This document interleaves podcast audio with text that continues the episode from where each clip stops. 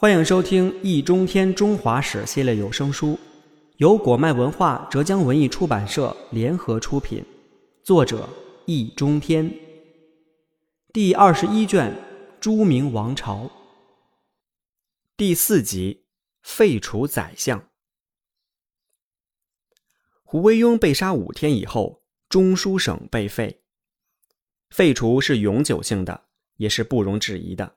为此，朱元璋下了一道严令：以后子孙做皇帝时，并不许立丞相。臣下若有敢奏请设立者，文武群臣及时合奏，将犯人凌迟，全家处死。这是很严重的话。众所周知，凌迟又叫千刀万剐，堪称最残酷的处死方式，一般只用于谋反叛乱者。奏请设立丞相，竟然要凌迟。岂非是宰相制度为皇权之大敌？正是如此。实际上，作为真正的一代枭雄，朱元璋很早就在思考和琢磨：强大的元王朝为什么会分崩离析？未来的新帝国又该怎样治理？这两个问题，他一定想得很透。因此，在他刚刚自称吴王时，便胸有成竹地向李善长等人说出了结论：元氏混乱。纲纪不立，主荒臣专，威服下移，由是法度不行，人心涣散，遂致天下骚乱。也就是说，大元王朝灭亡的根本原因是忘记了君为臣纲的立国之本，导致皇帝荒于政务，大权旁落，朝臣操弄权柄，作威作福，天下失去凝聚力和约束力，而致大乱。因此，朱元璋说：“建国之初。”当先正纪纲，换句话说，宰相们必须摆正位置。如果总是摆不正，那只好废了那制度。也许朱元璋是慢慢发现这一点的，但时间不长，最多十三年。十三年来，他用过李善长，用过汪广洋，还重用过胡惟庸。结果怎么样呢？要么专横跋扈，要么尸位素餐。在他看来，这就不是用人不当。而是制度有问题了，好吧，那就改制。于是中书省变成了胡惟庸的殉葬品，或者更准确的说，是李善长、汪广洋和胡惟庸都成了宰相制度的殉葬品。这里面的逻辑关系是：为了废除中书省并彻底改制，就必须杀胡惟庸；为了杀胡惟庸，又必须先杀汪广洋。杀汪广洋是黑云压城，山雨欲来。然后是霹雳闪电，风卷残云，沙帽和人头滚滚落地。而且从汪广洋到胡惟庸只有一个月的时间差，如此迅雷不及掩耳，说明这些动作都蓄谋已久。李善长之死则可能是计划内的，也可能是计划外的。也许朱元璋最初的想法是能不杀就不杀，但也要未雨绸缪，所以。此人的罪证便一直在收集或者制造，以备不时之需。达摩克里斯之剑悄悄悬在了李善长的头顶，什么时候掉下来，则全在朱元璋的一念之间。事实上，直到李善长被赐死的五个月前，也就是洪武二十三年正月，朱元璋摆出胡惟庸案已经了结的姿态，以肃清逆党、榜列凶臣为名，重新颁布功臣榜。李善长也仍然榜上有名，这是要保全李善长，还是要麻痹他？不知。但是李善长不该忘记，朱元璋并非没有给过警告，而且话说得非常严重。轻谋欺狂，法当斩首；然行赏有事，尔当三免即刑。今无患矣，只削录一千四百担。因此，李善长如果识趣。就应该向汤和学习，而不是向汤和借兵，甚至应该比汤和还要谦恭、克制和低调。比方说，谢绝与朝中大臣的任何来往，过简朴的生活等等。朱元璋是痛恨官员贪腐奢靡的，更忌讳他们来来往往、窃窃私语。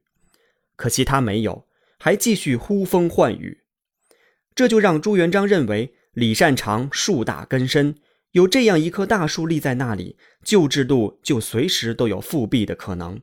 毕竟李善长是首相，也是名相，看见他就会想起中书省，所以只有杀了他和他的党羽，才能将宰相制度斩草除根。问题是，李善长当真非杀不可吗？恐怕如此。要知道，朱元璋的祖训在他身后，并非百分之百的都得到了实行。比方说，宦官不得干预政事和读书识字的规定就被破坏得一塌糊涂，以至于明代是东汉和晚唐之后宦官势力最大的时期，严禁设立丞相却被严格遵守。原因之一，恐怕是提到宰相就会想到李善长的遭遇吧。不要忘记，官方统计大清洗中被害人数竟多达三万以上。不过，这也只是原因之一。根本原因是皇帝尝到了甜头，废相以后，权力就集中到皇帝这里了。至尊天子真正君临天下，独享了最高决策权和指挥权，以及对所有人生杀予夺的权利，而不必担心有什么宰相之类的人掣肘，也不必担心有什么权臣来篡位。这可是许多皇帝梦寐以求却未能实现的事。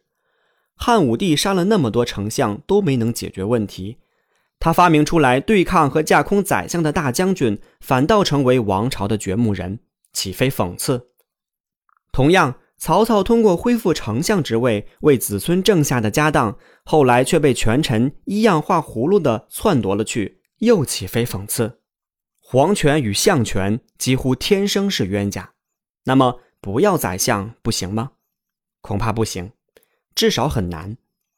宰相制度毕竟由来已久，而且很有道理。因为一个正常的国家应该是既有国家元首，又有政府首脑的。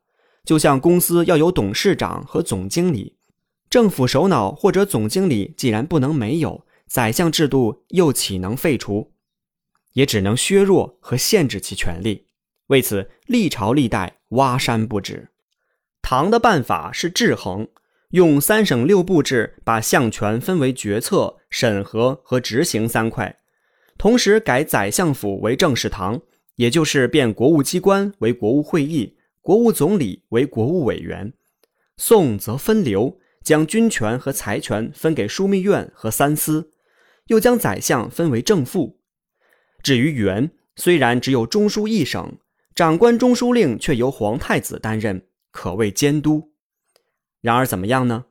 主荒臣专，微服下移，相权对皇权的威胁简直就是挥之不去。既有历史经验，又有亲身经历，朱元璋这个流民出身的霸道总裁决定掀翻桌子，再也不按照什么国家元首和政府首脑分工合作的游戏规则跟大家玩了。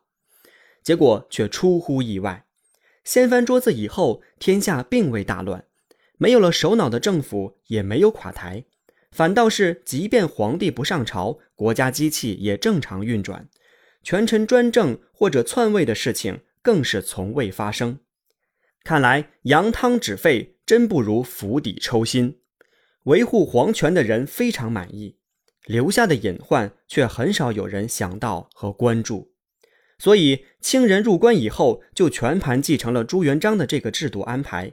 同样不设立宰相和相关机构，秦汉建立并且延续到元的宰相制度，永远退出了历史舞台。也就是说，除明初十三年、明清两代没有宰相。不过这样一来，就有了一个问题：原来按照分工由宰相负责的那部分工作，谁来做呢？朱元璋和他的儿子自有办法。